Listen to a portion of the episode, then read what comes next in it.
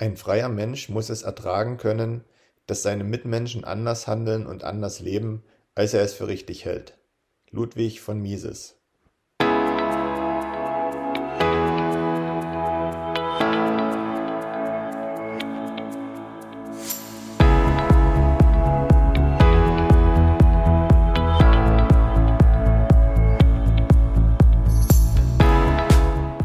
Hallo liebe Leute, bekanntlich führen viele Wege nach Rom. Unsere Podcast-Tour führt über den Münzweg. Wir, das sind Manu und Markus, Anfang 30 mit Sinn für Sport, Spaß, Spannung und Bitcoin. Auf dem Münzweg möchten wir, gemeinsam mit euch, in die Welt des Bitcoin eintauchen. Denn diese Welt hat Zukunft. Den Münzweg findet ihr überall da, wo es Podcasts gibt. Also kommt doch einfach mit auf unsere kleine Reise. Wir freuen uns auf euch und wir hören uns. Viel Spaß!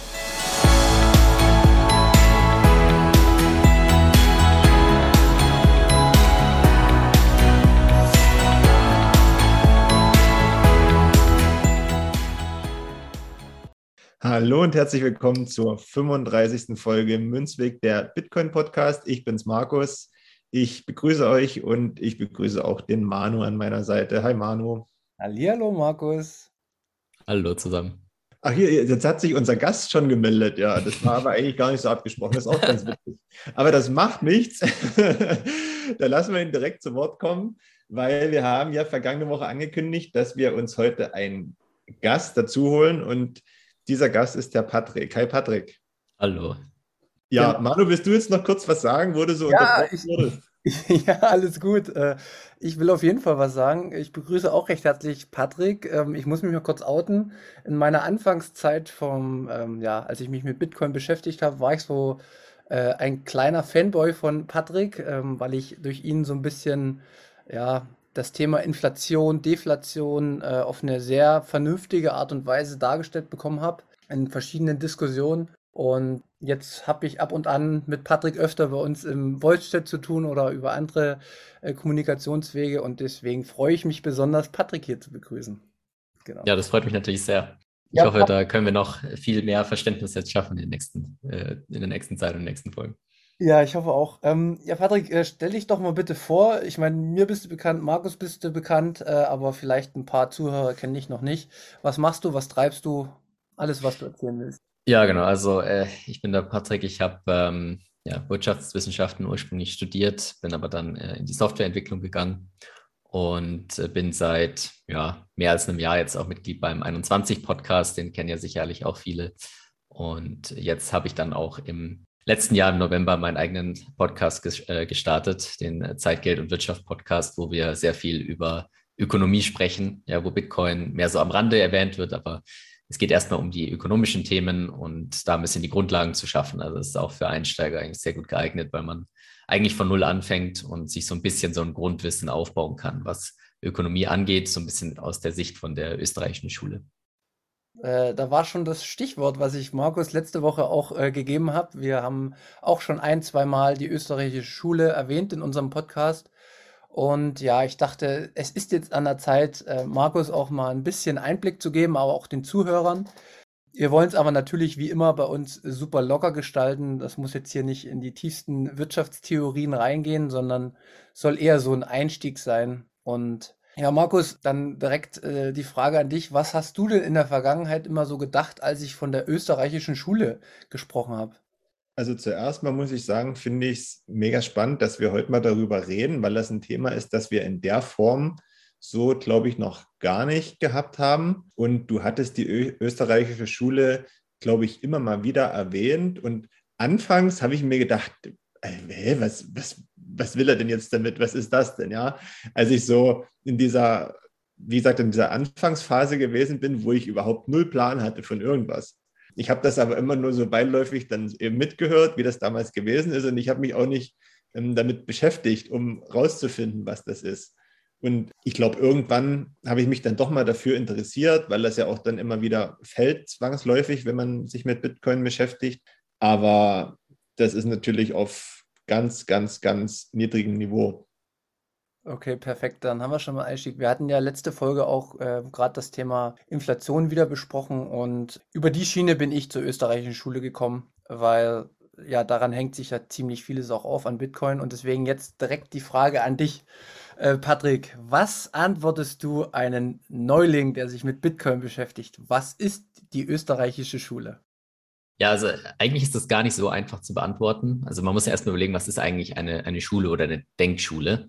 Und da, damit meint man eigentlich normalerweise so eine bestimmte Menge an Leuten, die zu einer bestimmten Zeit gelebt haben oder bestimmte Ideen gehabt haben und sich quasi ja in gewisser Weise ähneln in dem, was sie, wie sie die Wirtschaft sehen, wie sie ein bestimmtes Thema sehen. Ja, das gibt es auch in anderen äh, ja, Wissenschaftsbereichen, könnte man sagen. Und die österreichische Schule heißt so, weil sie in Österreich entstanden ist also äh, so 1871, so geht man davon aus, ist die Begründung der österreichischen Schule von Karl Menger in, in Wien. Also damals war Wien ein ja, kulturelles Hochzentrum in Europa. Ist es heutzutage zwar auch noch ein bisschen, aber damals war es deutlich mehr. Es war halt das Zentrum vom, äh, von Österreich-Ungarischen Kaiserreich, ja, und äh, dort war sehr viel, ist sehr viel passiert in dieser Zeit. Also auch die ganze Psychoanalyse so mit Freud und diese ganzen Geschichten und auch viele Physiker und so sind aus dieser, aus dieser Wiener Zeit da gekommen. Und so eben auch eine neue Denk Denkschule, die sich mit den Wirtschaftswissenschaften beschäftigt hat. Und was die österreichische Schule besonders unterscheidet zu anderen Denkschulen, ist so ein bisschen die Methodik, also der Ansatz, wie man an Probleme rangeht und dadurch auch natürlich die, die Schlussfolgerungen, die man damit dann trifft. Also bei der österreichischen Schule ist besonders, dass man sehr stark auf das Individuum fokussiert ist. Also bei anderen Denkschulen denkt man erst oft so, was, was kann der Staat machen, ja, oder wie können wir jetzt hier die Produktion äh, steigern oder wie können wir hier jetzt äh, umverteilen und wie können wir jetzt die soziale Gerechtigkeit fördern und so weiter. Und die österreichische Schule denkt aus der Sicht des Individuums. Also was hat das Individuum für Anreize, was hat das Individuum für Bedürfnisse, wie verhält sich ein Individuum, wie kann man das Handeln vorhersagen und so weiter. Und dadurch ähm, kommt er auch zu dem Schluss relativ schnell, dass zum Beispiel ähm, das, das Wert subjektiv ist und dass das einen sehr großen Einfluss darauf hat, wie sich Individuen verhalten und was, ja, was es für ähm, ja, Auswirkungen auf die Schlussfolgerungen hat, die man dann ziehen muss. Ja.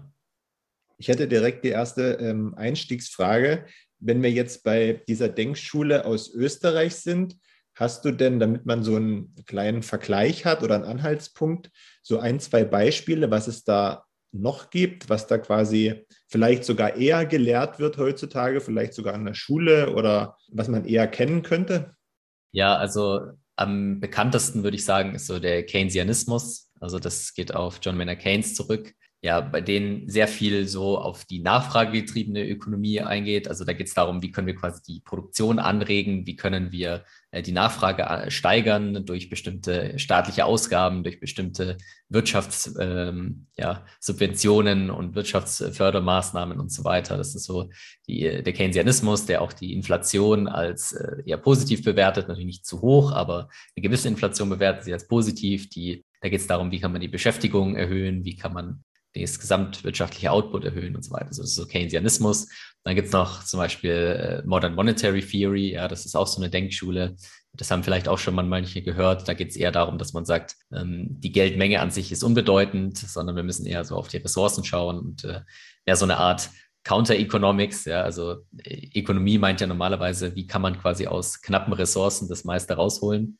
Und äh, es gibt auch Denkschulen, die gehen aber von der anderen Seite, die sagen quasi, es gibt äh, eine gewisse Menge an Reichtum auf der Welt, wie können wir das verteilen? Ja, das ist so ein bisschen so diese, diese andere Sicht, die sich gar nicht damit beschäftigt, dass irgendwas knapp ist, sondern eher, wir haben alles im Überfluss, wie müssen wir es jetzt gerecht aufteilen? Und da gibt es so ein bisschen so Unterschiede, ja. Dann gibt es noch ein paar andere Denkrichtungen, so Chicago-Schule oder so, die geht mehr so auf Milton Friedman zurück, den kennen vielleicht auch einige, ist auch ein sehr bekannter Ökonom, den hat man vielleicht mal in der Schule gehört oder im, im Studium, wenn man sich damit beschäftigt hat die sind auch sehr ähm, für den freien Markt, aber haben trotzdem noch eine Rolle für den Staat, zum Beispiel in der Geldpolitik und so weiter. Ja, da gibt es äh, ja, große Unterschiede. Ich würde sagen, vorherrschend an den Schulen ist eigentlich Keynesianismus. Das bekommt eigentlich jeder mit, der äh, ein Hochschulstudium macht im Bereich äh, Volkswirtschaft. Ja. Sehr gut. Ich habe eine, auch sofort wieder eine Anschlussfrage. Was hat denn jetzt eigentlich die österreichische Schule mit dem Bitcoin zu tun? Also wie, wie, wie kommt das zusammen? Ja, also ich glaube, die, die einfachste Erklärung, äh, die man da geben kann, ist, dass die österreichische Schule die einzige Denkschule ist, die Bitcoin wirklich sinnvoll erklären kann. Also warum Bitcoin überhaupt existiert, was es für einen Zweck hat, warum Leute Bitcoin kaufen und warum Bitcoin im Wert steigt. Denn alle anderen Denkschulen, ja, wenn man sich mit Vertretern von denen unterhält, da kommt man relativ schnell drauf, dass sie sagen, nee, Bitcoin, das kann, also eigentlich kann es nicht existieren, aber da es existiert, muss es irgendwie eine temporäre Anomalie sein, ja. Und dann sagen sie halt, es ist eine Tulpenblase oder reine Spekulation oder der Wert ist eigentlich null, aber die Leute kapieren nicht, dass es tatsächlich der Wert null ist und deshalb kaufen sie Bitcoin. Oder es geht nur darum, äh, Ponzi-Scheme, es geht nur darum, Leute abzuzocken und äh, Sanktionen zu umgehen und was auch immer, ja.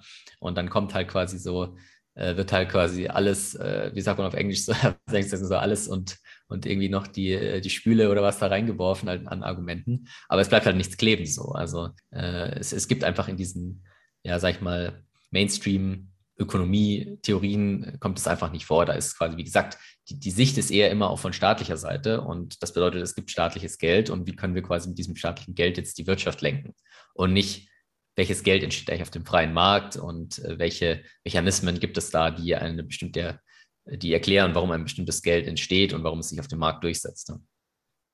Markus, hast du noch eine Frage? Ich möchte nicht zu sehr reingrätschen. du hast auch raus. Vielleicht bloß, um das, um das zusammenzufassen, wenn wir den Bitcoin haben, der natürlich gesamtgesellschaftlich für, für alle da sein soll und äh, wird, der ähm, stärkt natürlich auch das Individuum. Und das ist dann im Prinzip bei der österreichischen Schule genauso, die sich eben speziell mehr auf die Bedürfnisse des Einzelnen fokussiert, anstatt auf so eine breite Masse und das dann anhand von irgendwelchen, ja, wie sagt man, Gegebenheiten ableitet. Kann man das so, so vielleicht zusammenfassen, so ein bisschen, um da so eine Gemeinsamkeit herzustellen? Also es ist natürlich so, dass man in der österreichischen Schule, wie gesagt, man versucht aus der Sicht des Individuums zu gehen. Also man hat erstmal schon eine ganz andere Sicht auf die Dinge. Man, man fragt sich ja, was würde jetzt ein Individuum äh, nutzen, um bestimmte Zwecke zu erfüllen? Also diese, ich kann das mal ein bisschen so grob umreißen. So wie entsteht Geld laut österreichischer Schule? Da geht es halt eben darum, dass man sagt, man hat einfach Individuen, die wollen miteinander, ähm, ja, die wollen ihren Nutzen maximieren. Und um ihren Nutzen zu maximieren, stellen sie relativ schnell fest, dass wenn es halt mehrere Leute in einer bestimmten Gruppe gibt, dann macht es sehr viel Sinn, sich zu spezialisieren und etwas zu lernen, was man besonders gut kann und dann das exklusiv oder fast exklusiv zu machen und dann mit anderen Menschen zu tauschen oder zu handeln. das heißt, wenn ich halt sage, ich kann mir selber irgendwie zwei Äpfel pflücken und irgendwie einen Fisch fangen und irgendwie ein bisschen mein Haus weiterbauen jeden Tag und dann habe ich halt sehr wenig erreicht jeden Tag. Oder ich kann mich spezialisieren, zum Beispiel aufs Fische fangen und kann halt dann in einem Tag Hunderte oder Tausende oder je nachdem, wie viel äh, Skills und wie viel Kapital ich irgendwann eingesammelt habe, ja, äh, kann ich auch Millionen an Fischen irgendwann fangen am Tag als einzelne Person. Und dann kann ich das Ganze tauschen und das ist viel effektiver, weil ich insgesamt dann mehr habe. Und wenn jeder so agiert, ja, wenn jeder dann eben, der eine fängt tausend Fische, der andere äh, pflückt tausend Äpfel, ja, oder baut irgendwie tausend Äpfel ähm, oder Äpfelbäume an und pflückt dann die Äpfel und so weiter, dann ist das einfach viel effektiver. Und wenn man den Gedanken dann weitergeht, dann sagt man sich, okay, wenn ich jetzt das Ganze handeln muss, ja, dann habe ich jetzt zwei Möglichkeiten. Entweder ich kann das irgendwie so ein bisschen so auf ja, freundschaftlicher Basis machen, so ein bisschen so auf, ich schreibe mir das so mental an, ja, ich habe mir gemerkt, du schuldest mir noch was, ich gebe dir dann in Zukunft was, weil man eben immer dieses Problem hat, so, dass du jetzt gleichzeitig das, an, das willst, was der andere produziert, ist immer ein bisschen selten. Also der eine, wenn du jetzt jemanden deinen Fisch da hergeben willst, dann muss der andere ja gleichzeitig ähm, diesen Fisch auch nachfragen. Denn wenn er das nicht tut, dann hast du ein Problem. Und dann kommt man relativ schnell drauf, dass man sich das eben merkt, dann sage ich, okay, ich gebe dir jetzt den Fisch, aber dafür gibst du mir in zwei Wochen wieder ein paar Äpfel, die du produziert hast. Aber irgendwann wird es halt sehr komplex, denn wenn du in eine Gruppe von Leuten äh, gehst, die irgendwie 100, 150 Leute überschreitet oder so, dann wird es irgendwann komplett unmöglich, das Ganze irgendwo aufzuhalten. Vor allem in, in, in einer, sag ich mal, ganz primitiven Gesellschaft, wo man vielleicht noch gar nicht äh, schriftliche äh, Dokumente hat oder so, wo man sich das alles merken muss. Ja, das darf man ja auch nicht vergessen, dass das irgendwann wirklich sehr schwierig wird. Und da muss man sich überlegen, wie kann ich das sinnvoller machen? Und dann kommt man eben schnell dazu, dass man einfach die Dinge, die man produziert, in andere Sachen umtauschen könnte, äh, die eine größere Liquidität haben oder die sich leichter, leichter tauschen lassen. Und dann gibt es eben bestimmte Waren und Dienstleistungen, die sich dafür besonders eignen.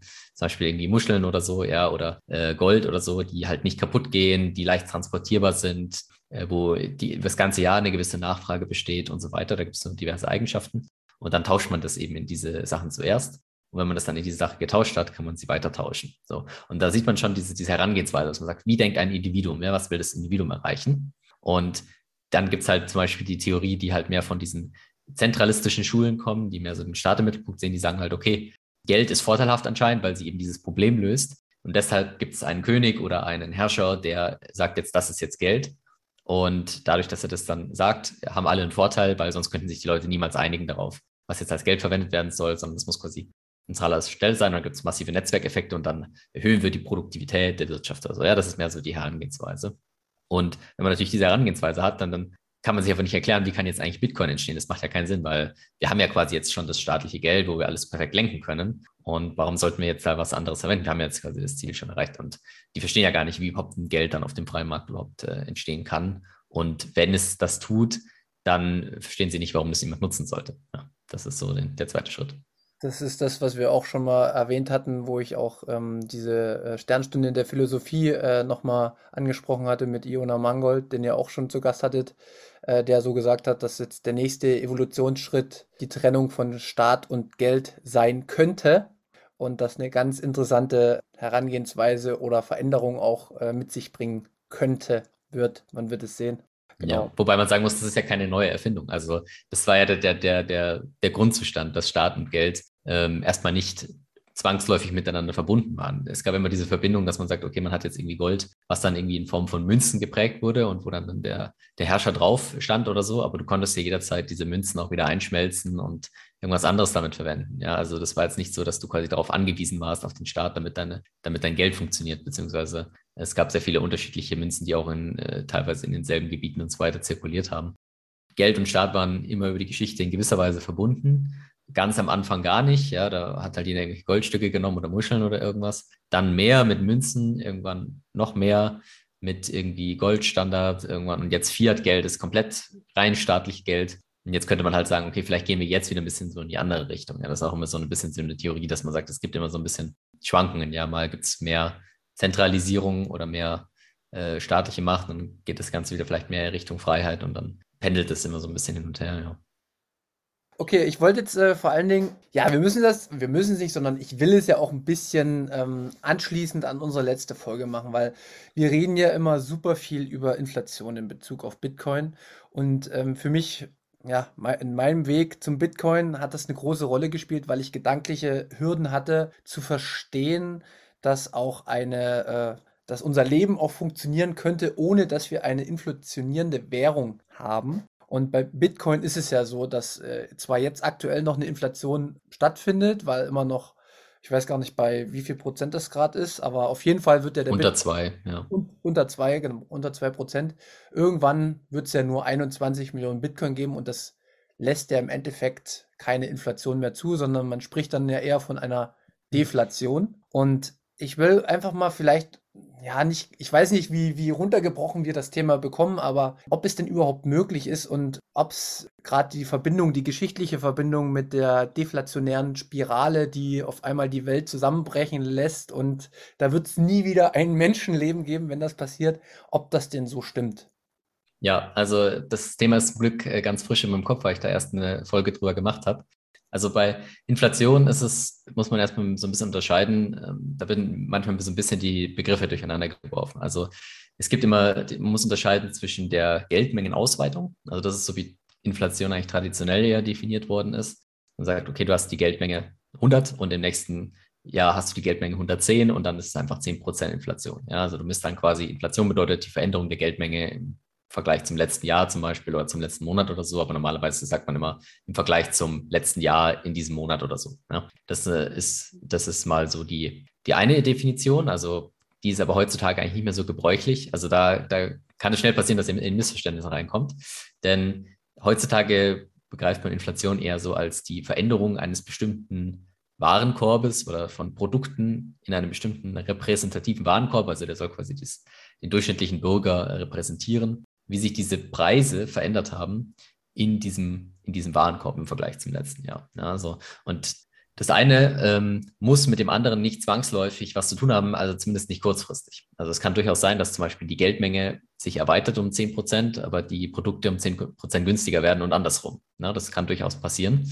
Und deshalb muss man dann so ein bisschen klar sein. Also wenn man heutzutage von Inflation spricht oder wenn man eine Schlagzeile sich anguckt, dann reden die von der Verbraucher, vom Verbraucherpreisindex, also von diesem Warenkorb, wie er sich verändert hat ähm, und wie er vor allem festgestellt wird von der Europäischen Zentralbank ähm, und wie er sich quasi verändert hat im Vergleich zum letzten Jahr oder zu, zum letzten Monat oder so. Da muss man schauen, aber normalerweise im Vergleich zum letzten Jahr. Und da muss man eben wissen, dass dieser Verbraucherpreisindex wirklich auch nur die Verbraucherpreise beinhaltet. Also da geht es jetzt darum, um Nahrungsmittel, um Sprit, da geht es um Miete, da geht es um alle möglichen äh, Technologieprodukte und so weiter. Ja. Aber es geht nicht um zum Beispiel Vermögenspreise. Also es geht jetzt nicht um ist deine Familie, äh, ist deine Immobilie teurer geworden oder sind die Aktienpreise gestiegen äh, oder sind bestimmte Metalle teurer geworden, die aber sich noch nicht auf die Verbraucherpreise ausgewirkt haben, zum Beispiel, weil die ganzen Fertigprodukte, die schon produziert worden sind, gar nicht teurer geworden sind und so weiter. Also da muss man genau aufpassen, was da eigentlich gemessen wird. Äh, deshalb gibt es auch noch ein paar so andere Indizes, die man halt ranziehen kann. So, man sagt auch so Assetpreisinflation. Also mit Assetpreisinflation ist eben gemeint, Immobilien, Aktien und so weiter, da geht halt dann sowas rein. Oder man kann sich auch anschauen, wie ist die äh, Inflation bei äh, Produktionsgütern, also zum Beispiel äh, Metalle oder äh, bestimmte ähm, Vorprodukte, die dann irgendwann weiterverarbeitet werden und so weiter und so fort. Ja, also da äh, zum Beispiel Maschinen und so. Da kann man sich dann anschauen, da gibt es ganz verschiedene, oder man kann auch schauen, wie haben sich Dienstleistungen verteuert. Ja, das sieht man zum Beispiel aktuell gerade, dass es da einen Unterschied gibt. Zum Beispiel sind äh, Produkte wesentlich stärker im Preis gestiegen als Dienstleistungen ähm, im Vergleich zum letzten Jahr, weil einfach die Rohstoffe so stark äh, angestiegen sind und die Energiepreise. Ja. Okay. Dann gehen wir weiter. Du hast jetzt erstmal so den Begriff Inflation. Ich nutze nutz den natürlich immer eher so in die Richtung äh, Geldmengenausweitung und bin da natürlich mhm. auch nicht immer 100% korrekt. Das wurde mir auch schon oft gesagt und äh, darüber haben wir uns auch schon oft genug unterhalten. Aber lass uns mal ein bisschen als auch die aktuelle Situation nochmal beleuchten. Vielleicht, dass wir jetzt gar nicht so in die, in die Theorien noch weiter reingehen, sondern wenn du jetzt aktuell siehst, was mit den Spritpreisen passiert, was mit ja, was die Leute so beschäftigt halt, ne? Ähm, Mieten werden teurer, äh, Strom, Gas, äh, alles, was man zum Leben braucht, Lebensmittel werden dadurch auch irgendwie teurer, weil das ja auch alles miteinander zusammenhängt. Gibt es denn eigentlich eine Möglichkeit, dass die Inflation jetzt, sage ich mal, das nächste halbe Jahr oder Jahr wieder runtergeht auf die angestrebten 2% aus deiner Sicht? Also die Möglichkeit gibt es auf jeden Fall. Also das ist immer, gerade wenn man sich, kurzfristige Preisprognosen sind extrem schwer. Ja, das weiß jeder Bitcoin-Investor, der schon mal länger als ein paar Wochen dabei gewesen ist. Ja, der wird feststellen, dass kurzfristige Prognosen äh, meistens falsch liegen. Ja. Langfristig ist es vielleicht äh, tendenziell vielleicht sogar einfacher, zumindest wenn man grobe Schätzungen abgeben will, ja, oder jetzt nicht präzise. Aber was man sagen kann, ist, dass es kurzfristig immer sehr, sehr schwierig ist. So, das sage ich jetzt mal so. Bei der Inflation muss man aber natürlich auch sagen, dass die ein bisschen natürlich träge ist. Das heißt, es ist natürlich so, dass jetzt im Normalfall werden sich nicht Preise um 300 Prozent innerhalb von ein paar Tagen erhöhen oder innerhalb von ein paar Wochen. Es gibt da schon eine gewisse Beständigkeit. Das heißt, wenn man sagt, okay, die, die Inflation ist gerade 5 Prozent, dass sie dann im nächsten Jahr auch noch eher 5 Prozent ist, ist, ist hoch. Ähm, man kann dann eher angucken, geht es jetzt eher tendenziell nach oben oder tendenziell nach unten. So. Und wenn man sich halt jetzt anschaut, wodurch die Inflation getrieben ist. Also jeder Preis ist durch Angebot und Nachfrage getrieben. Und in dem Fall ist es eben so, dass wenn man sich die, den Preis für Geld quasi anschaut, dann geht es halt darum, wie viel gibt es Geld, also wie viel Geld wird neu erschaffen und wie viel kommt auch in den äh, Umlauf. Das sind so die zwei die, die, die, eine Seite, die man sich anschauen muss. Und dann muss man sich anschauen, anschauen, wie knapp sind Produkte und Dienstleistungen. Und beides sieht aktuell nicht besonders positiv aus, wenn man sich den Wert für das Geld anschaut. Also es wird immer noch, äh, die Geldmenge wird stark immer noch ausgeweitet von den Zentralbanken. Es kommt immer noch mehr Geld in Umlauf, gerade um die ganze, die Corona-Krise, ja, die ist ja noch gar nicht vorbei, so äh, könnte man vielleicht meinen, aber äh, ist sie nicht. Und äh, da gibt es immer noch quasi Probleme mit Lieferketten, mit Einschränkungen, mit Kapazitätsgrenzen und so weiter. Das beschränkt die Wirtschaft immer noch ein.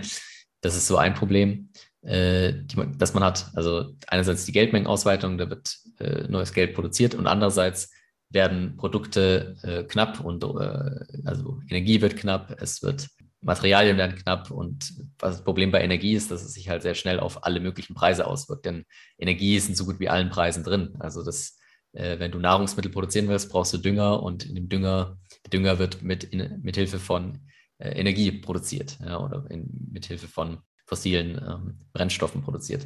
Und äh, das gleiche gilt für Plastik, das gleiche gilt für äh, Computerchips und so weiter. Da, die Verhältnisse sind natürlich immer unterschiedlich, aber das kann man sagen. Und auch von beiden Seiten sieht es nicht besonders positiv aus. Also, dass jetzt die Inflation stark runtergeht innerhalb der kurzen Sicht, äh, sehe ich jetzt eher nicht. Aber es ist nicht auszuschließen, dass sie wieder wenn die, wenn die beiden Krisen vorbei sind, dass sie wieder runtergeht äh, Richtung äh, 2%. Das würde ich jetzt nicht ausschließen wollen. Ähm, da ist es immer sehr sch schwierig vorherzusagen, inwiefern sich dann das neue Geld, was erschaffen wurde, eher in die Immobilienpreise reingeht oder so oder in die Aktienpreise oder ob das tatsächlich sich jetzt auf Konsumentenpreise äh, durch, äh, durchschlägt. Weil wenn du sagst, wird die Inflation hochgehen, dann meinst du ja quasi den Verbraucherpreisindex und genau. da ist es nochmal schwieriger. Ja. Dass die Geldmenge weiterhin ausgeweitet werden wird, ich denke, das ist relativ klar. Und da werden wir auch weiterhin deutlich über 2% liegen. Also die Geldmengenausweitung liegt ja eher so im Schnitt bei irgendwie 8% pro Jahr. Und das Geld geht halt einfach hauptsächlich in die, in die äh, Assetpreise aktuell und nicht in die Verbraucherpreise. Und ich glaube, auch das wird, wird weiter so gehen, ja. Ich habe jetzt mal ne, noch eine Frage dazu, weil wir hatten ja, vielleicht habe ich auch was verpasst, das Thema österreichische Schule. Und Manu, du hast ja jetzt gerade wieder eine Frage gestellt, die so die Inflation äh, zum Thema hatte. Wo ist denn da der Bezug? Wenn wir nach diesen Theorien der österreichischen Schule ähm, leben würden, gäbe es da keine Inflation oder also wo ist denn da der Zusammenhang?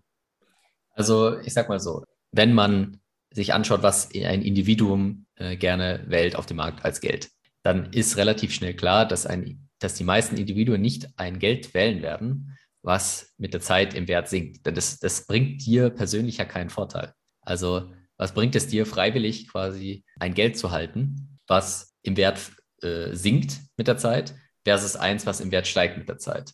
Ich kann beides quasi zum Marktpreis erwerben. Das ist das, der schöne, ein schöner Faktor von Geld, was ja auch viele bei Bitcoin immer so ein bisschen durcheinander bringen. So, ja, du, du musst nicht einen ganzen Bitcoin kaufen, sondern du kannst zu jeder Zeit mit äh, 50 Euro kannst du zu Bitcoin kaufen. Die Frage ist, wie viel bekommst du dafür, ja? Das heißt also, die Menge da ist erstmal, wenn es darum geht, den Wert zu speichern oder zu erhöhen, ist ja da nicht relevant, wie viel du kaufst, sondern du kannst immer für 50 Euro Bitcoin kaufen. Und je nachdem, wie sich der Preis dann eben in Zukunft entwickelt, profitierst du oder profitierst du ähm, nicht. Und Deshalb kann man sich überlegen, wenn ich jetzt die Wahl habe, mein Geld zu speichern in Euro oder in Bitcoin, dann muss man sich überlegen, warum sollte ich jetzt ein, ein Geld nehmen, was im Wert, wo ich weiß, dass es im Wert sinkt. Und die einzige, der einzige Grund dafür ist, äh, dass der Euro, zumindest in Europa, aktuell viel liquider ist als äh, Bitcoin. Also ich kann den Euro viel leichter in Produkte und Dienstleistungen eintauschen zum Marktpreis. Ja, das, das gelingt mir sehr einfach. Wenn ich jetzt zum Beispiel ähm, in den Supermarkt gehen will und ich will meine Bitcoin loswerden, dann wirst du, vielleicht wirst du jemand hinten, aber die Frage ist, zu welchem Preis wirst du deine Bitcoin verkaufen können? Ja, wahrscheinlich nicht zum Marktpreis, weil dann ist die Frage, hm, ist es glaubwürdig und da muss sich jemand schon gut auskennen, dass er wirklich verifizieren kann, dass es auch passt und dass du jetzt nicht irgendwie ein Betrüger bist oder dass die, äh, wie auch immer, dass die Bitcoins nicht gestohlen worden sind wo, irgendwoher und dir dann irgendwann die Polizei hinterherläuft oder wie auch immer. Ja? Das heißt, da wirst du einen großen Discount haben. Und das ist der einzige Grund, warum das so äh, gemacht wird. Das heißt also, wenn du dir das anschaust, warum jetzt jemand äh, den Euro wählen würde, dann eigentlich normalerweise nur, weil diese, dieser Netzwerkeffekt so groß ist, weil, es, äh, weil du quasi mehr oder weniger gezwungen bist, das anzunehmen, weil du damit halt deine Steuerlast zum Beispiel begleichen musst. Ja?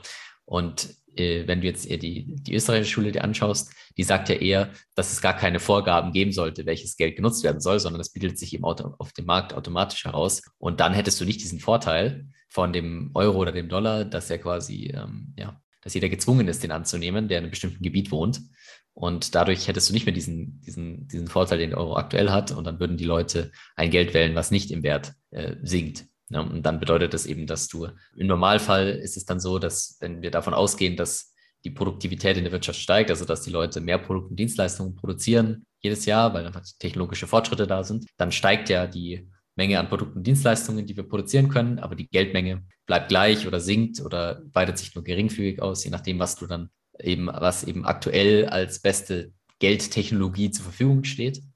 Und dann muss man davon ausgehen, dass im, im Laufe der Zeit eher die Preise sinken werden. Und genau das haben wir zum Beispiel auch gesehen, äh, als Gold hauptsächlich als Geld ver verwendet worden ist. Wobei man sagen muss, dass ja Gold trotzdem noch eine äh, Mengenausweitung von äh, ein bis zwei Prozent pro Jahr äh, hat.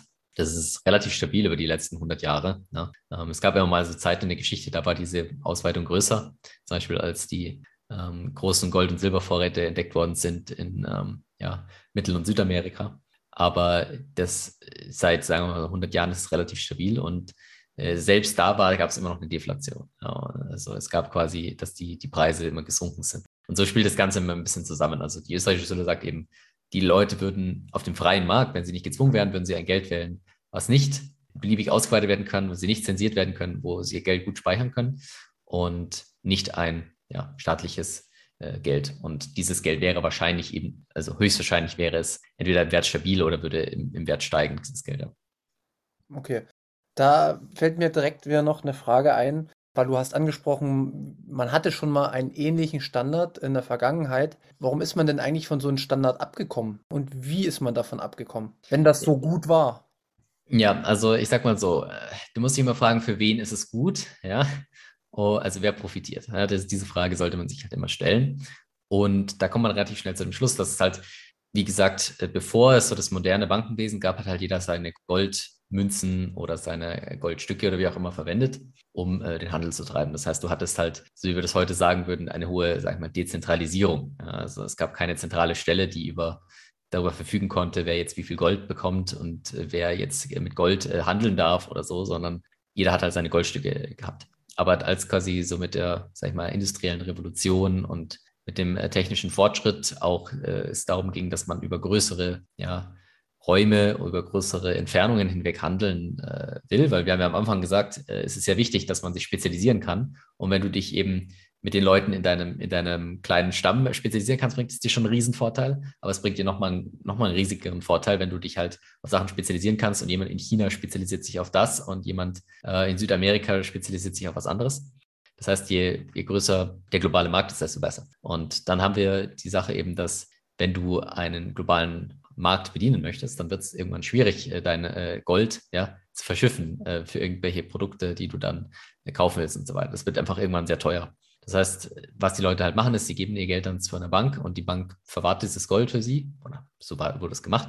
Und dadurch, dass sie dieses Gold verwahren, äh, oder die verwahren dieses Gold und du kriegst dann so ein Zertifikat, wo halt drin steht, du, äh, oder entweder du, du persönlich oder eher äh, jeder, der diesen Schein vorweisen kann, äh, darf quasi dieses Gold wieder auslösen bei mir. Und dann verwenden die Leute eben diese, diese Geldscheine. Und das ist natürlich super, super, super Vorteil im Vergleich zu dem, dass man dieses Gold immer selber äh, rumtransportieren muss. Der große Nachteil daran ist aber, dass es natürlich sehr zentralisiert, weil jetzt dieses ganze Geld in den Tresoren von den äh, Banken liegt. Und dann ging es noch weiter, mit, sag ich mal, mit der mal, Erfindung der Zentralbank, die dann äh, dazu geführt hat, also man wollte quasi dieses vermeintliche Problem lösen, dass du jetzt halt tausende Banken hast, die alle ihre eigenen Scheine ausgeben und die alle auch nicht unbedingt eins zu eins äh, gehandelt werden. Denn wenn jetzt der eine quasi äh, gibt einen Schein drauf, wo drauf steht äh, 10 Mark oder so und dann der andere gibt auch 10 Mark, dann ist aber nicht die Wahrscheinlichkeit gleich groß, dass du dieses Geld auch wieder einlösen kannst, weil die Bank kann ja währenddessen pleite gehen oder äh, die, der Schein kann gefälscht sein oder wie auch immer. Ja, dann kann ja hunderte, können ja hunderte Unterschiede bestehen. Das heißt, die handeln dann normalerweise nicht zu diesem selben Preis, der draufsteht. Also man sagt auch zum Nennwert, ja, oder auf, auf äh, Englisch heißt Face Value, also quasi was auf dem Gesicht von diesem Schein draufsteht. Es handelt nicht dazu, äh, was diesem Wert entspricht. Und dann sagt man natürlich, ja, es wäre doch eigentlich viel besser, wir hätten eine zentrale Bank, die quasi diese ganzen Scheine ausgibt und die, wo man dann quasi alle miteinander handeln können. Das ist so dieses, dieses klassische ähm, Problem, dass man sagt, ähm, Zentralisierung versus Dezentralisierung und halt äh, bisschen Effizienz versus äh, Korruption und so weiter. Ja, man sagt, okay, natürlich ist das ein Vorteil, aber natürlich der große Nachteil davon ist, ist, äh, dass wenn du dein gesamtes Geld dann bei dieser zentralen Bank lagerst, dann hast du das Problem, dass natürlich die dann irgendwann sagen können, na gut, ähm, wir geben jetzt einfach kein Geld mehr raus. Wir können jetzt einfach nicht mehr umwandeln, weil wir müssen jetzt zum Beispiel irgendwelche Sachen finanzieren, die jetzt gerade wichtig sind für den Staat. Ja, das, desto zentralisierter, desto einfacher ist es halt für den Staat, das Ganze zu ähm, kontrollieren. Und so ist es dann halt auch passiert. Also das Ganze hat sich immer mehr zentralisiert, einfach wegen dieser Globalisierung. Es wurde immer mehr Geld in Banken und in Zentralbanken eingelagert. Und äh, durch diese immer weitere Zentralisierung war es dann eben sehr viel einfacher für Staaten dann zu sagen, okay, ähm, wir brauchen jetzt zum Beispiel Geld, um zum Beispiel einen Krieg zu äh, kämpfen. Ja, bestes Beispiel ist so der Erste Weltkrieg. Äh, vor dem Ersten Weltkrieg hatten wir noch den globalen Goldstandard und der wurde dann im Prinzip mit Beginn des Krieges sofort aufgelöst und dieses ganze, diese ganzen Papierscheine wurden einfach willkürlich ähm, ja, erweitert und äh, die Goldmenge war im Prinzip irrelevant, äh, die da noch äh, vorhanden war. Also nicht komplett irrelevant, aber sie ist äh, quasi etwas in den Hintergrund geraten und dadurch hat sich das Ganze dann immer weiter ausgeweitet und äh, die Geldmenge war immer mehr da und irgendwann musste halt dann sagen, okay, entweder wir werten jetzt komplett das ähm, äh, Gold ab Dass wir sagen, okay, du kriegst das halt für diesen Schein, wo drauf steht 10 Mark, kriegst halt jetzt nicht mehr 5 Gramm Gold, sondern noch 1 Gramm Gold oder so. Wo natürlich die Leute nicht so happy sind.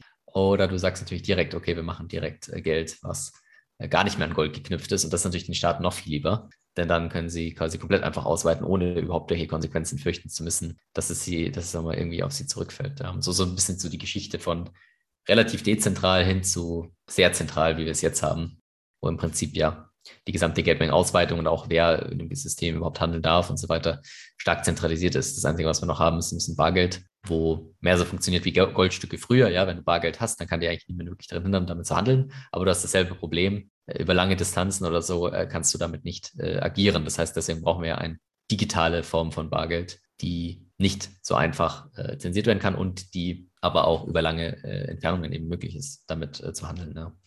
Könnte man da ja auch automatisch jetzt sagen, ich meine, mir ist das schon so ein bisschen bewusst, aber ich will es nochmal zusammenfassen. Rein in, von der Evolution des Geldes ausgehend ist Bitcoin der nächste logische Schritt.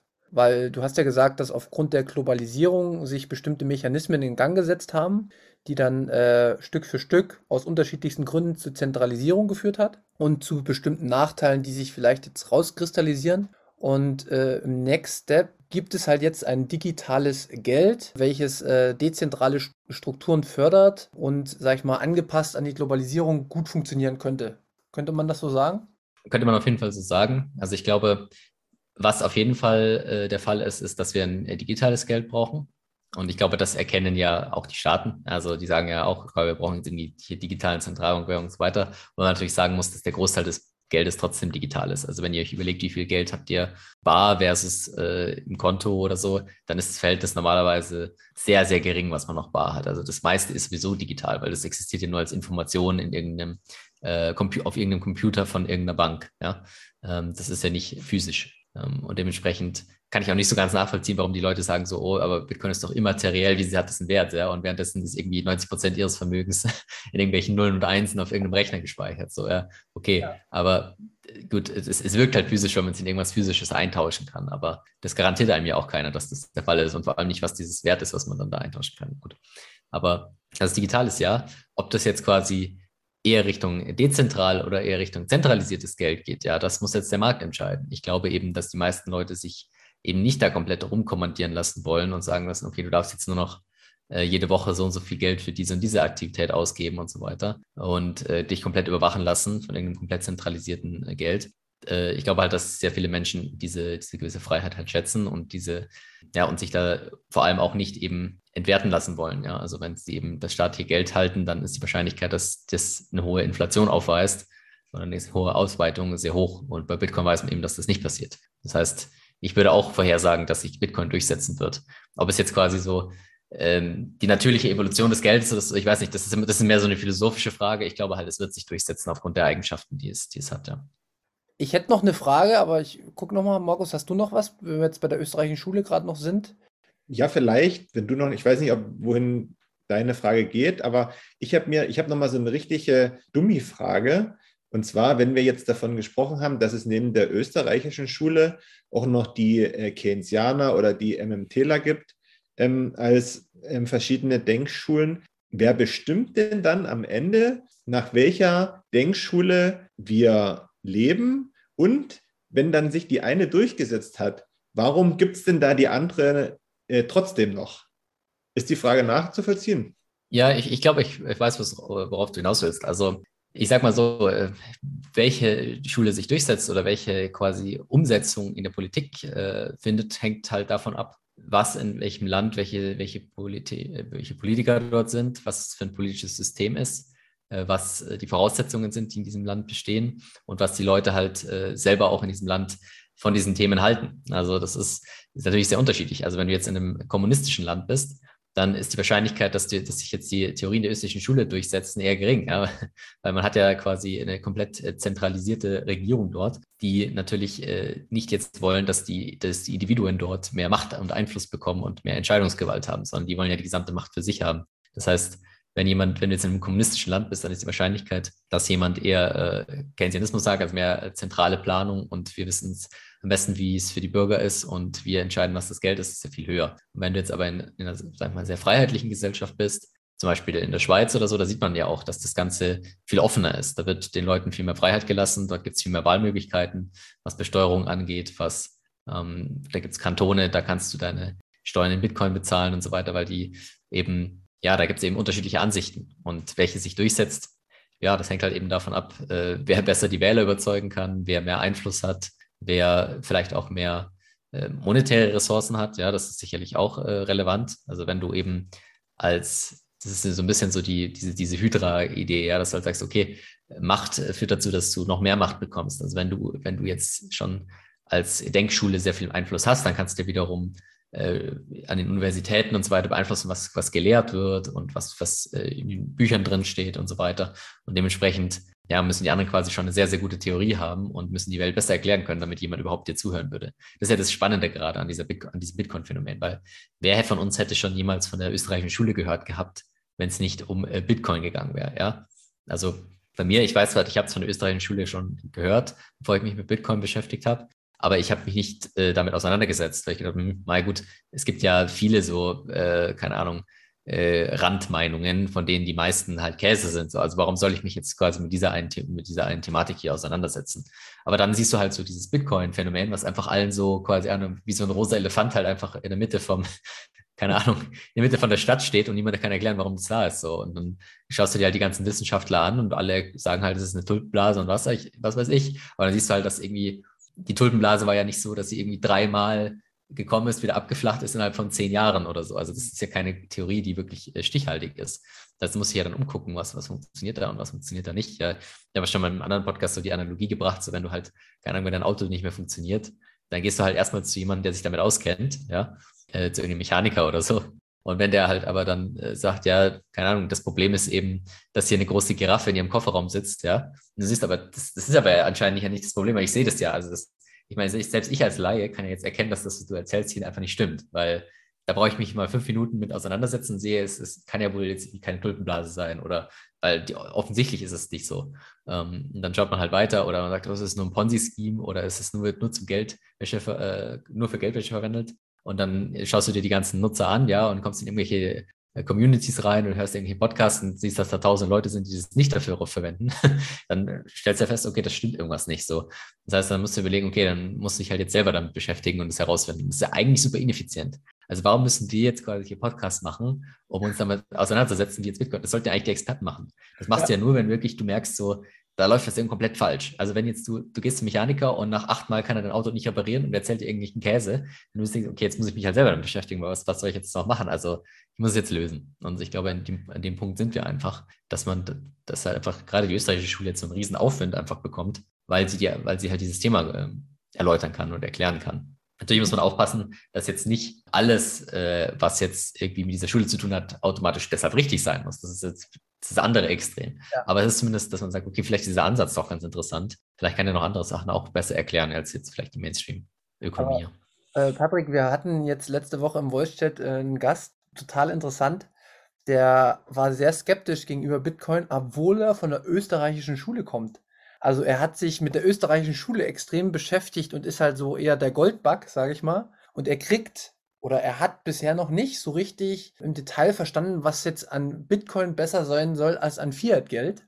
Äh, wo ich, äh, wo, das habe ich noch nie gesehen, ne? Wo ich dachte mir, Mensch, wenn ich das schon eher mal gewusst hätte, dass es so eine Theorie gibt, dann hätte man vielleicht ein paar andere Zusammenhänge eher erkannt, aber umgedreht gibt es das genauso. Ist total, weiß nicht, Markus, du hast das nicht gehört, aber total interessante Diskussion. Also, ähm, ich dachte eigentlich, jeder Österreicher versteht Bitcoin.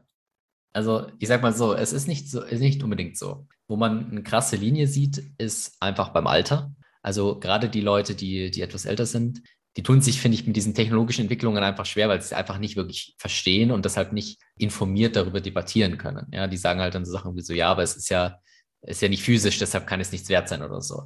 Wo dir halt jeder, der irgendwie mit dem Internet aufgewachsen ist, ja relativ schnell intuitiv einfach weiß, dass es nicht so ist.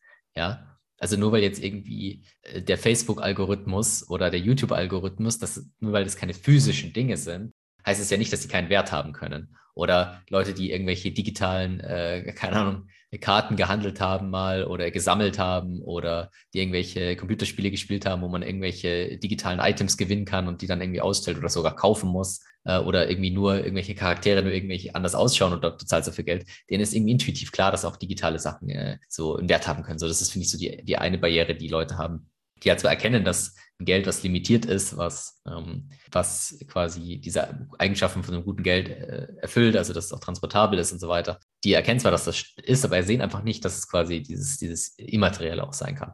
Und dann gibt es halt viele auch, die, die zwar sagen, okay, das könnte es auch sein, aber die sagen halt dann, warum jetzt Bitcoin? Ja, warum nicht äh, die anderen 10.000 Währungen? Und dafür braucht man eben dieses tiefe technische Verständnis, weil oberflächlich kann man denen halt sagen, okay, Bitcoin ist nicht wie die anderen, aber wenn du das nicht auch ein bisschen technischer stehst, glaube ich, ist es unmöglich zu sagen, du kannst wirklich mit Sicherheit jetzt sagen, Bitcoin ist das Richtige. Weil warum jetzt nicht Litecoin oder so? Ja, da musst du wieder reingehen, okay, wie funktioniert die Dezentralisierung, wie funktionieren Netzwerke, wie funktioniert jetzt äh, Proof of Work im Detail, wie funktioniert das und jenes und hier. Und da braucht man zumindest eine Grundver Grundverständnis davon, wie das, das Internet funktioniert, vielleicht auch wie ein bisschen ein dezentrales Netzwerk aufgebaut ist. Und dann kommt man, kommt man drauf, ja, warum jetzt äh, Bitcoin interessant ist und jetzt nicht Litecoin, Ethereum, Monero und sonstige äh, Währungen, die es gibt oder tausende andere, die noch kommen werden. Ja. Das ist so also das Problem gewesen. Also gerade mit dieser Aus mit dieser Menge, also da haben sich auch viele gesagt, ja, aber Bitcoin ist doch nicht begrenzt, weil ich kann doch hier fünf, äh, fünf Bitcoin ABC und Bitcoin XYZ machen und dann habe ich doch unendlich Bitcoin. So, und dann denke ich, nee, aber Netzwerkeffekte und technologisch mhm. macht das keinen Sinn. Ja. Das geht nicht, weil wenn du es forkst, dann ist es dasselbe. Das heißt, du musst Sachen ändern, dann ist es nicht mehr das Gleiche und so weiter und so. Also ja. das, da, da muss man, das sind ein bisschen die technischen Argumente.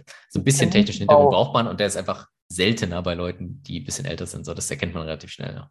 Ja, okay, ja, es ist, äh, passt tatsächlich jetzt wahrscheinlich auf das Beispiel, was ich gerade gebracht habe. Ähm, zur österreichischen Schule nochmal, ich hatte dich schon, schon mal vorgewarnt. Was würdest du denn jetzt äh, unseren Zuhörern äh, empfehlen, wenn sie jetzt gesagt haben, boah, Mensch, die sind jetzt hier durchgerasselt durch so viele Begrifflichkeiten. Es war interessant, aber ich muss mich da jetzt selber noch mal reinlesen. Welche Bücher würdest du denn Markus jetzt zum Beispiel empfehlen, äh, die österreichische Schule reinzulesen? Ja, die ganz also, dünn. die ganz dünn. Ja, genau. Also es gibt tatsächlich eins, ähm, was äh, relativ dünn ist. Also äh, für Anfänger empfehle ich immer gern so die, die 25 wichtigsten Gesetze der Wirtschaft. Das ist so ein bisschen so das, wo ich sage, das ist das Interessanteste. Da geht es, also auf Englisch heißt es Economics in One Lesson. Da geht es halt darum, dass man so ein bisschen so einen, einen, ganz einfachen Einstieg bekommt. So, dass man so ein bisschen reinkommt, so was ist eigentlich freier Markt, so wie funktioniert das Ganze, wie funktioniert eigentlich Handel, wie funktioniert eigentlich Geld, wie funktioniert so die, das menschliche Handeln. So, das ist so ein bisschen so ein wichtiges Buch, was ich ganz interessant finde. Gibt es eben auf Deutsch und auf Englisch. So, das ist interessant. So, dann kommt es eben darauf an, wie tief möchte man sich in das ganze Thema reinfuchsen? Äh, also wenn man jetzt sagt, man, man möchte wirklich das alles verstehen, dann sollte man auf jeden Fall Richtung Ludwig von Mises gehen. Der hat sehr viele unterschiedliche Bücher. Also eins meiner Lieblingsbücher ist ähm, Die Gemeinwirtschaft, heißt auf Deutsch, auf Englisch heißt äh, Socialism. Da geht es einfach darum, wie, wie, was ist Sozialismus, wie funktioniert oder wie funktioniert oder wie funktioniert der Sozialismus eher nicht, ja? Warum funktioniert er nicht? Was sind die ganzen Anreize? Wenn man das mal verstanden hat, dann wird einem auch relativ schnell klar, warum ja, der freie Markt äh, eine bessere Lösung ist, um, ähm, ja, wie soll man sagen, die Glückseligkeit oder die, sagen wir mal ganz neutral, den Output oder die Menge an Produkten und Dienstleistungen zu maximieren, ja, äh, die auf der Welt hergestellt werden. Und wenn man dann noch, noch tiefer reingehen will, dann kann man sich zum Beispiel auch von äh, Ludwig von Mises anschauen, so ähm, menschliches Handeln heißt auf Deutsch, glaube ich, also Human, Human Action. Das ist, da geht es aber dann so 1200 Seiten oder so. Da kann man sich dann mal über Wochen und Monate durcharbeiten und dann erkennt man das. Und dann gibt es noch so noch mehr Bücher, so zum Beispiel von äh, Rothbard, gibt es noch einige, zum Beispiel Man Economy and State. Ich weiß gar nicht, wie das auf Deutsch besetzt heißt, aber das sind so Bücher, da kann man dann sehr, sehr tief in die einzelnen Theorien auch reingehen und sich das anschauen. Aber es gibt auch immer wie so kleine Bücher von Mises. Also zum Beispiel Bürokratie ist ganz interessant oder der freie Markt und seine Feinde. So, das sind so Sachen. Da kann man einfach mal ein bisschen durchblättern und gucken, welches Thema spricht einen gerade an und kann dann ein bisschen ja, ein bisschen reingucken. Oder natürlich, ihr könnt natürlich auch meinen Podcast hören, da habe ich auch ganz viele, auch kleine kurze, kurze ähm, Aufsätze oder ähm, ja, kleinere Bücher drin verlinkt. Also teilweise mache ich zum Beispiel eine Episode über einen Aufsatz oder über einen äh, kurzen Artikel, den jemand mal gemacht hat, der aber sehr bedeutend oder ähm, ja, eindrucksvoll war. Ja. Mhm. Also kann man sagen, ist das gar nicht so einfach, wenn man sich damit beschäftigen will. Da braucht man schon vielleicht einen längeren Atem, als das mit anderen ähm, Themengebieten der Fall ist. Also gibt es jetzt die Variante 1, durch die Bücher wälzen, deinen Podcast hören oder man fängt einfach spontan an, VWL zu studieren. Da kriegt man von Anfang an so Step by Step alles beigebracht und kann ja, sich Das würde ich tatsächlich eher nicht empfehlen, muss ich okay, ehrlich sagen, weil okay. du kriegst ja keine österreichische Schule mit. Also, genau. Okay, aber dass man vielleicht so ein, dass man so ein ungefähres Gefühl dafür bekommt, auf was man sich da einlässt. Aber, aber Markus, genau das ist das Problem. Die Erfahrung, die ich gemacht habe, wir haben ja auch so ein paar Kumpels, die VWL, BWL studiert haben. Ich habe wirklich den, ich habe ja mit denen dann gesprochen. Ich habe gefragt, sag mal, kennt ihr die österreichische Schule? Könnt ihr mir dazu was sagen? äh, normalerweise müsste das doch so und so funktionieren mit dem Geld. Wieso funktioniert das nun so? Und wirklich, ich kann dir sagen, die standen blank vor mir. Die wussten überhaupt gar nichts, was ich erzähle. Und das war auch einer der Momente, wo ich für mich erkannt habe, obwohl ich jetzt vielleicht nur zehn Stunden damit verbracht habe, mir Podcasts von Patrick und von anderen anzuhören, ich hatte auf einmal mehr Ahnung, um wenn es um das Thema Geld ging, als Leute, die fünf, sechs Jahre studiert haben. Und das war so äh, der Moment, wo ich halt auch gedacht habe, ja, da muss ich, kann ich jetzt auch einen Podcast machen. Wenn die nicht mal Ahnung haben davon, viel mehr Mist als die erzählen, kann ich nicht. So. Aber das liegt doch, glaube ich, eher daran, dass die eben sich auf das verlassen, was sie im Studium gelernt haben und auch dann irgendwie verpasst haben, vielleicht mal nach links oder nach rechts zu gucken, was es noch so gibt, oder? Ja, ja die Frage ist, warum, warum lernt man das halt im Studium nicht? Also es ist halt, ich finde es schon relativ bemerkenswert, dass es einfach gar nicht halt überhaupt zur Sprache kommt. Also das, das finde ich immer ganz spannend, weil, also wenn, wenn etwas überhaupt gar nicht zur Sprache kommt, dann ist die Theorie entweder so abwegig oder so einfach zu widerlegen, dass man das halt einfach im Studium jetzt nicht unterrichten muss. Also wenn jetzt zum Beispiel, es gibt ja ganz viele solche Theorien, zum Beispiel äh, Flat Earth Theory, ja, wo, wo die sagen, die Erde ist flach so. Da gibt es auch viele, die das glauben. Aber das ist halt wirklich, es gibt halt Leute, die beschäftigen sich damit und äh, das kannst du gut widerlegen, ja. Und das lernst du auch quasi im Studium, wie du das widerlegen kannst. Und äh, deswegen redet man darüber nicht im Studium, weil es offensichtlich falsch ist. Aber wenn du eine Theorie hast, die nicht offensichtlich falsch ist und die auch einige Anhänger hat und die auch sehr gute Vorhersagen macht über die, über die ähm, Welt, dann muss man sich doch fragen, so warum, warum wird das nicht zumindest mal angesprochen? Ja? Also es werden ja schon die, die, äh, im Studium auch teilweise Sachen angesprochen, wie jetzt zum Beispiel von eben Milton Friedman oder so, die auch mehr so freiheitlich sind, aber die Namen Mises oder Rothbard oder so hörst du halt dort nie. Da muss sich halt schon fragen, warum ist das so? Die haben ja meiner Meinung nach schon sehr gute Theorien in dem Bereich und da muss man sich dann fragen, warum passiert das nicht? Und ich glaube, meine Antwort darauf ist, dass wenn man das tatsächlich unterrichten würde, würden die meisten sich erkennen, dass das tatsächlich eine bessere Erklärung ist für das, was eigentlich passiert in der Welt und müssten dann eigentlich die anderen Theorien ablehnen. Aber das, ja, das ist eben sehr schwierig. Also wie willst du das jetzt als Staat, wie würdest du jetzt als, als staatliche Universität Sachen unterrichten, die selber deine Autorität untergraben? So, das ist ein bisschen so die Frage, die man sich stellen muss. Ja? Man darf das natürlich auch nicht zu weit geben. Also man darf jetzt auch nicht sagen, wie alles, was dort unterrichtet wird, ist Schwachsinn. Weil das stimmt nicht, weil es gibt ja viele Sachen, die kannst du ganz einfach erklären. Und wenn, wenn zu offensichtlich wäre, was, was, was dort unterrichtet ist, dass das nicht stimmt oder so, dann äh, kannst du damit auch niemanden überzeugen, sondern das ist ja auch so, dass man sagt, je einfacher das überprüfbar ist, desto höher ist die Wahrscheinlichkeit, dass das alles stimmt. Aber je weiter du halt weggehst von diesen einfach überprüfbaren Aussagen, gerade in der Ökonomie, wo wir keine Experimente wirklich durchführen können, kannst du eigentlich alles behaupten, weil dir niemand das experimentell widerlegen kann, sondern du kannst es nur theoretisch widerlegen. Und da ist es halt dann oft so, dass wenn du halt 20 Leute hast, die irgendwas sagen und der andere sagt das andere, dann hast du ein Problem. Und das Schöne ist bei Bitcoin, da können wir eben eine gute Vorhersage machen. Zum Beispiel wird die Adoption von Bitcoin und der Preis von Bitcoin weiter steigen oder nicht. Und äh, die einen sagen, er wird nach Null gehen und die anderen sagen, er wird Richtung 100 Millionen gehen. So. Und dann siehst du ja relativ schnell, ähm, ob jetzt der eine recht hat oder der andere recht hat. Und da, da haben wir dann halt jetzt einen, einen großen Vorteil, weil sonst kannst du immer diskutieren, nee, nee, die Preise gehen nur deshalb hoch, weil hier Supply Chain, hier Diktator, hier das und jenes. Hat gar nichts mit der Geldmenge zu tun und du kannst es halt nicht, nicht experimentell äh, ja, widerlegen, sondern nur theoretisch. Und das ist so ein bisschen das Problem, was man hat. Aber ich finde gerade, das ist ein echt krasser Mangel, dass das nicht unterrichtet wird und dass ja da quasi ich weiß nicht, ob man wissentlich dazu sagen kann, aber dass da scheinbar irgendwas äh, in Sachen Wissensvermittlung auch verhindert wird. Weil es ist ja doch eine Chance, wenn man das weiß, dass äh, für, für etwas einzustehen, was möglicherweise besser ist für die Gesamtgesellschaft, oder? Auf jeden Fall. Also das ist halt die andere Perspektive. Du kannst jetzt sagen, oh nein, niemand, äh, es wird nicht unterrichtet, deshalb weiß es niemand. Du kannst auch sagen, ja, yeah, ich bin der Einzige, der es weiß, weil das ist ja, Informationen sind genauso wie alle anderen Produkte und Dienstleistungen. Äh, wenn du der Einzige bist, der eine Information hast, ist diese Information viel wertvoller, als wenn jeder diese Information hat. Denn äh, dann bringt es dir auf dem Markt nichts. Denn dann hat, sich, weiß, hat es jeder schon eingepreist und du kannst dadurch nicht mehr, davon nicht mehr profitieren von dieser Information. Wenn es aber so ist, dass du der Einzige bist, der eine Information hat, dann kannst du natürlich sehr stark von dieser Information profitieren.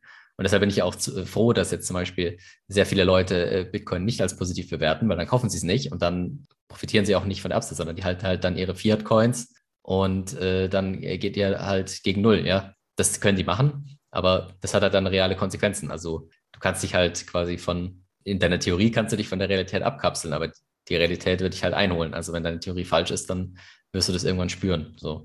Und das finde ich halt, kann man jetzt eben positiv und negativ sehen. Kann man sagen, für die Allgemeinheit ist es vielleicht schlecht, dass sie das nicht alles wissen, dass sie das nicht wissen. Aber für diejenigen, der es weiß, im Vergleich zu allen anderen, ist es natürlich positiv. Denn wenn wir an dem Punkt sind, wo jeder schon weiß, dass Bitcoin äh, sich durchsetzt und dass Bitcoin das bessere Geld ist, dann ha hat ja jeder schon Bitcoin.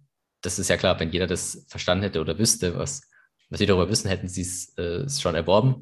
Und dann äh, würde der Preis auch irgendwann nicht mehr steigen, weil, also beziehungsweise oder noch ganz langsam eben über Produktivitätsverbesserung und so weiter. Aber dann hätten wir das hinter uns. Und das ist dasselbe bei äh, Aktien und Immobilien und so weiter. Ja, wenn jeder weiß, dass es eine gute Lage ist, dann ist der Preis schon gestiegen. Wenn du der Einzige bist, der weiß, dass es eine gute Lage ist, dann kannst du jetzt kaufen und davon profitieren. Und das ist das Schöne, wie sich halt Informationen auf dem Markt halt durchsetzen. Und es braucht eben eine gewisse Zeit. Und das ist auch so eine meiner Lieblingstheorien so aus der, aus der Mainstream-Ökonomie. Da gibt es ja diese Theorie, dass man sagt, äh, es gibt die Markteffizienz, ja, dass man sagt, alle Informationen sind quasi, spiegeln sich schon in, dem, in dem Preis wieder. Zumindest nach der einigermaßen strengen Form geht es darum, dass man sagt, alle öffentlichen Informationen spiegeln sich zumindest im Preis wieder. Und ich glaube, auch das ist allein schon falsch. Aber dass man halt sagt, äh, wenn das tatsächlich so wäre, dann gäbe es ja keine Möglichkeit, quasi irgendeine Form von Outperformance oder so auf dem Markt äh, zu schaffen. Und dann würde es auch bedeuten, dass alle Menschen auf der Welt schon wissen würden, wie Bitcoin funktioniert, zum Beispiel. Das sind ja öffentliche Informationen, kann ja jeder nachschauen im Source Code oder Bücher lesen oder was, aber haben natürlich nicht alle diese Informationen. Das heißt, es braucht eben, und wenn du derjenige bist, der als erster Zugang zu diesen Informationen hat, dann, dann profitierst du. Also ja, man kann es positiv und negativ sehen, je nachdem, welche Perspektive man einnimmt. Ja. Siehst du jetzt, weißt du, woher ich immer komme mit Informationen sind alles. ich habe das in unseren letzten Podcasts äh, sehr häufig betont, dass sich eigentlich alles nur um Informationen in unserer Welt dreht und wer wie Zugang hat und wer wie welche Informationen verarbeitet. Ja. ja, also auf jeden Fall richtig. Also vor allem, wenn wir jetzt immer mehr Richtung Digitalisierung gehen, dann ist ja tatsächlich fast alles auch nur noch Information. Und das Einzige, was man macht, ist Informationen verarbeiten und äh, weitergeben. Und das macht eben Bitcoin ja auch sehr effizient eben. Das ist was, was das Ganze sehr, sehr besonders macht. Ja. Es, es, gibt ja ein perfektes Signal eigentlich, inwiefern, wie sich die Wirtschaft entwickelt, wie sich die Preise entwickeln und es eben nicht so stark verzerrt wie das Fiat-Geld. Ja. Noch ganz kurz, was ich eigentlich jetzt noch viel interessanter finde, ist dieser Ansatz, wie du das gerade gemacht hast, Patrick, das, was ich gesagt habe, nochmal die andere Seite zu äh, beleuchten, beziehungsweise über die andere Seite nachzudenken, weil das vielleicht am Ende noch einen größeren Impact haben kann auf alle, als würde das jetzt zum Beispiel der Fall sein, dass jetzt schon alle darüber Bescheid wissen in dem Fall. Also das finde ich ähm, gerade spannend und wenn man das mit allen Sachen so machen würde oder sich zumindest mehr Zeit nehmen würde, auch mal über die Rückseite der Medaille nachzudenken, egal was man da gerade so hat, dann kann es auch mal sein, dass man dann noch zu einem besseren Schluss kommt, als man eigentlich dachte, den schon zu haben. Ja, also das war schon immer so ein bisschen mein Ansatz. Ich mag das halt. Also es gibt ja immer so die Leute, die gehen halt mehr so in dieses mega äh, Sektentum, äh, krampfhafte Abschottung und ich lebe in meiner Echokammer. Aber ich bin eigentlich immer so, ich, ich diskutiere gerne mit jedem oder ich, ich halte ich äh, setze mich gerne jeder Meinung aus, ja, und jeder kann mit mir diskutieren, egal aus welchem Spektrum er kommt, ob er jetzt äh, ein äh, tiefster Vertreter der österreichischen Schule seit 50 Jahren ist oder ob er jetzt jemand ist, der tief äh, irgendwo im äh, Sozialismus ist oder wie auch immer. Das ist mir eigentlich relativ egal, sondern ich finde, man kann von allen Seiten immer was lernen. Man muss halt aber dann auch explizit sagen, dass man das jetzt äh, als falsch sieht und warum. Und dann, äh, wenn man aber diese Ideen gar nicht an sich ranlässt, dann kann es sein, dass man relativ schnell ein bisschen abdriftet und auch offensichtliche Gegenargumente gar nicht mehr berücksichtigt, ja. Also zum Beispiel, wenn man jetzt sagt, Inflation wird zum Beispiel nur durch Gelddrucken oder so ausgelöst, was ja auch Leute gibt, also ja, das ist ja offensichtlich ja auch nicht ganz richtig. Also da muss man dann schon ein bisschen schauen, so wie sind jetzt die Einflussfaktoren, wo ist das, das hier und da und was ist wichtiger. Aber man muss dann eben, immer, ich finde, immer ein bisschen so, ja, ein offenes äh, Ohr auch haben für alle möglichen Meinungen, aber muss dann auch explizit halt Sachen ablehnen können, wo man sagt, nee, das ist offensichtlich falsch, ja. Boah, Markus, mir fällt gerade wieder was ein. Wir müssen nächste Folge noch jemanden äh, einladen. Ich weiß nicht, ob wir den Kontakt von Patrick bekommen, aber eigentlich wäre es doch, jetzt mal ganz ernsthaft, es wäre doch eigentlich perfekt, wenn wir in der nächsten Folge uns Maurice Höfgen einladen. wirklich, jetzt das meine ich ernsthaft. Also wenn er dazu bereit ist, würde ich das auf jeden Fall machen. Und wir dieselbe Diskussion und uns standardmäßig genauso entlanghangeln an der Theorie, wie wir es jetzt so ein bisschen natürlich nicht tief, aber so ein bisschen oben drüber und dann machen wir äh, die Folge fertig und dann hören sich die Leute beide Folgen an und können sich anhören, was war schlüssiger. Das, das könnt ihr sicherlich machen. Also ich glaube, da braucht ihr auch keinen Kontakt. Da könnt ihr einfach Fragen auf, anschreiben auf Twitter oder über per E-Mail und äh, ähm, da kommt bestimmt zustande. Ihr könnt aber natürlich auch, äh, ich, ich habe ja mit ihm schon zweimal, glaube ich, ja, zweimal ja. diskutiert. Also einmal beim 21-Podcast, ist auch schon älter, das war, glaube ich, im Juli 21 oder so. Und jetzt auch letztens wieder äh, im Dezember. Also da, es gibt einige Debatten äh, zwischen uns, die man sich schon rein, äh, reinziehen kann. Ja. Aber ich würde es natürlich trotzdem empfehlen. Also ja. ich finde ja die Theorien immer ganz interessant. Und es ist, man übt sich auch daran. Wie man, was ist jetzt genau der Fehler? Wie kann man das widerlegen? Was stimmt vielleicht aber auch und so weiter. Ja, und das ist immer ganz hilfreich, finde ich. Mich hast du damals komplett überzeugt. Also ich bin ja wirklich ähm, total unbefangen in diese Diskussion reingekommen und habe zugehört. Und ich fand halt einfach dein, deine Argumentation und dein, dein, ja, dein Gedankengang viel schlüssiger und logischer als das, was äh, von Maurice äh, rübergebracht wird. Aber nichtsdestotrotz äh, sollte man sich natürlich alles anhören. Und äh, Markus, wir befinden uns ja auf deinem Weg äh, zum Verständnis. ich wollte schon sagen, das ist eigentlich eine gute Idee, weil ich da relativ unbefangen bin. Ja. Und, und, das, und, und ich bin ja auch in der Lage, mal so eine überraschende Frage zu stellen. ja. ja, genau. Also ganz unbefangen bist du natürlich nicht. Du bist ja jetzt hier durch äh, sechs, sieben Monate äh, Brainwashing von mir gegangen, aber äh, du bist auf jeden Fall noch äh, offener, als ich es bin. Das muss man ja auch mal ehrlich zugeben. Ja, also wir können es ja mal probieren. Ja, wir schauen mal. Wir schauen mal, was wir hier so machen können. genau, äh, Patrick, gibt es noch Dinge, weil du hast ja so gemerkt, äh, so richtig tief sind wir nicht drin, aber gibt es so Dinge, die du gern immer noch ansprichst, wenn wir jetzt gerade noch bei der österreichischen Schule äh, so von der, von der Folge her sind, was für dich auch nochmal wichtig ist, für Anfänger vielleicht zu verstehen, was jetzt nicht rübergekommen ist? Also wichtig für Anfänger zu verstehen ist, äh, dass die österreichische Schule, finde ich, sehr dir auch persönlich helfen kann, dir da, da Entscheidungen zu treffen, was du in deiner Karriere machen solltest, äh, wie du dein Geld anlegen solltest, ja, wie du ähm, damit umgehen solltest, äh, mit Informationen umgehen solltest, wie du sie verarbeiten solltest und so weiter. Also es, ist auch sehr persönlich sehr interessant. Also es gibt da auch diverse Kurse, mehr so englischsprachige, die halt mehr sich so mit Entrepreneurship und so beschäftigen. Und es hilft dir auch halt zu verstehen, so wie bestimmte Regierungen Entscheidungen treffen, was deren Anreize sind und welche äh, öffentlichen ähm, sage ich mal, Entscheidungen äh, zu welchen ökonomischen Ergebnissen führen werden. Also es, es, es hilft dir einfach daran, die, die Zukunft besser vorherzusehen. Ja? Ich meine, das ist jetzt vielleicht fast schon zu allgemein, aber weil jede Theorie geht ja nur darum, dass man die Zukunft vorhersagen kann. So, der, die, die Vergangenheit ist passiert. Und desto besser du die Zukunft vorhersehen kannst, desto besser. Aber die ökonomischen Themen betreffen uns halt alle besonders. Und äh, die, die, die sind für jeden relevant. Und äh, die, seine ökonomische Position ist für jeden persönlich sehr relevant. Das heißt, da, das ist auch eine Sache, die die hilft einem auch in, in, diesem, ja, in diesem Unabhängigkeitsbereich und in diesem ganzen finanziellen Themen sehr viel weiter. Und deshalb finde ich diesen Aspekt auch besonders interessant, was die österreichische Schule angeht. Ja. Das, das ist wirklich Wissen, was du auch tatsächlich umsetzen kannst, weil es sich eben mit dem Individuum beschäftigt und nicht mit, okay, du im VWL-Studium lernst du jetzt irgendwelche, wenn jetzt der Staat das macht mit diesen Policies, mit diesen Multiplikatoreffekten, dann passiert irgendwie das so. Aber wie kannst du das jetzt persönlich anwenden? Ja, außer du profitierst, versuchst du diese Theorie zu profitieren, bringst dir persönlich nicht viel. Aber wenn du es persönlich anwenden kannst, wenn du persönlich äh, Theorien hast, die auf das Individuum passen, dann kannst du es auch persönlich sehr viel besser anwenden. Dementsprechend finde ich da äh, ja, sehr positiv überzeugt. Allerdings muss man auch sagen, wenn euch das Thema Ökonomie gar nicht interessiert, wenn ihr sagt, hey, das ist mir viel zu trocken und damit will ich mich nicht beschäftigen, dann ist das auch in Ordnung. Denn wie gesagt, jeder hat so seine Sachen, auf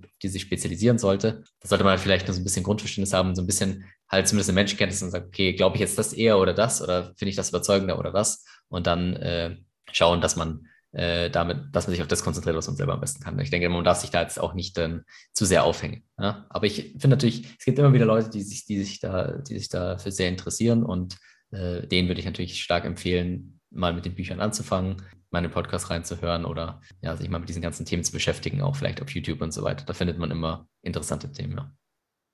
Also weit, äh, so als Abschluss nochmal, beschäftigt euch mit der österreichischen Schule, aber um äh, Bitcoin sag ich mal, zu erwerben oder sich äh, damit auseinanderzusetzen, ihr müsst es nicht tun. Ne? Also es ist jetzt kein Muss, um äh, da irgendwie aktiv zu werden. Ja. Es ist nur ein, ein Teilbereich, auf den man irgendwann früher oder später trifft. Genau. Ja. Genau, ist halt ein Aspekt. Genauso wie man sich nicht mit den tiefen technischen Themen von Bitcoin unbedingt auseinandersetzen muss, wenn man dafür gar kein Interesse hat. Äh, aber ich finde halt so ein bisschen die eine oder die andere Seite, denke ich, da gibt es immer was dabei, wo man wo es vielleicht interessant sein könnte. Es hilft ja am Ende auch beim Argumentieren, wenn man von allen ein bisschen zumindest weiß. Ja, klar. Also gerade die ganzen, äh, im Umfeld wird man normalerweise wahrscheinlich eher die ökonomischen Aspekte äh, diskutieren und nicht so sehr die technischen Aspekte, weil die meisten ja selber in der technischen Aspekt nicht so drin sind. Aber Ökonomie betrifft eben jeden. Und deshalb hat jeder irgendeine Art von Theorie zumindest äh, im Kopf, auch wenn er selber weiß, dass es vielleicht nicht so tief ist. Aber ähm, da, das ist auf jeden Fall, wenn ihr diskutieren wollt, dann ist sicherlich das das Thema, auf das ihr euch stürzen solltet, ja. Ähm, da fällt mir nicht gleich wieder so eine Frage ein. Hm, äh, Bitcoin ist hier Inflationsschutz, aber jetzt haben wir eine ganz schön hohe Inflation und ähm, der Goldpreis steigt hier äh, ganz schön und Bitcoin steigt gar nicht. Also, was ist denn da hier jetzt mit äh, Inflationsschutz? Patrick. Das sind immer, sind immer meine Lieblingstrolls auf Twitter, die sich dann so einen Zeitraum von drei Wochen anschauen und sagen, oh, aber guck mal, in diesem drei Wochen Zeitraum hat aber Gold besser abgeschnitten. So, ja, okay, alles klar. Aber wir reden ja, ich meine, natürlich stimmt auch in gewisser Weise die Kritik, muss man ja auch wieder sagen, dass kurzfristig gesehen Bitcoin noch kein guter Wertspeicher ist. Ähm, kurzfristig gesehen ist immer noch äh, der Dollar, wahrscheinlich der Dollar am besten, auch nicht der Euro, sondern man soll das irgendwie in Dollar halten. Aber ähm, langfristig gesehen, und das ist ja das, wo wir hinwollen, ist es das eben schon. Und da muss man dann schauen, äh, dass man den richtigen den richtigen Zeitraum auswählt. Ja, weil man kann, wenn man sich den Zeitraum beliebig aussucht, dann kann man alles gut oder schlecht darstellen. Das ist auch so eine, so eine Börsenweisheit. Ja. ja, super. Also ich bin äh, mega glücklich. Ähm, ich bin jetzt erstmal äh, gesättigt. Ich glaube, viel weiter rein sollten wir jetzt auch nicht gehen, ähm, weil dann äh, machen uns die Hörer schlapp. Markus, hast du trotzdem noch irgendwas? Geht ja hier auch um deinen Weg so ein bisschen noch? Nö, ähm, wir haben auch leicht überzogen. Ähm, für das, was wir uns eigentlich vorgenommen hatten, aber das macht nichts, weil was ich jetzt mitnehmen konnte oder hören durfte, so die letzte Stunde, ein bisschen mehr, wird mir auf alle Fälle beim Argumentieren in der Zukunft helfen. Das, das da haben wir doch alles, alles erreicht, was wir wollten. So. Dann ähm, würde ich jetzt einfach mal sagen, ich verabschiede mich mal als Erster hier in der Runde heute. Ich sage recht herzlichen Dank an Patrick, dass du uns äh, hier begleitet hast durch die kleine österreichische Schule Stunde. und ähm, ja, vielleicht schaffen wir es mal wieder. Ähm, wie gesagt, ich mag deine Art und Weise, wie du Dinge erklärst. Deswegen könnte ich mir auch vielleicht mal eine Münzgasse mit dir vorstellen, wo wir tiefer reingehen. Ähm, ansonsten hört Patrick, äh, bewertet wie ihn auch, wie uns, natürlich immer mit fünf Sternen. Natürlich.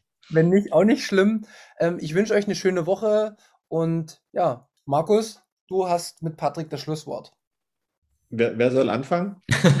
also, ich bedanke mich für die Einladung und äh, ich wünsche euch auch noch eine schöne Woche. Ciao, ciao.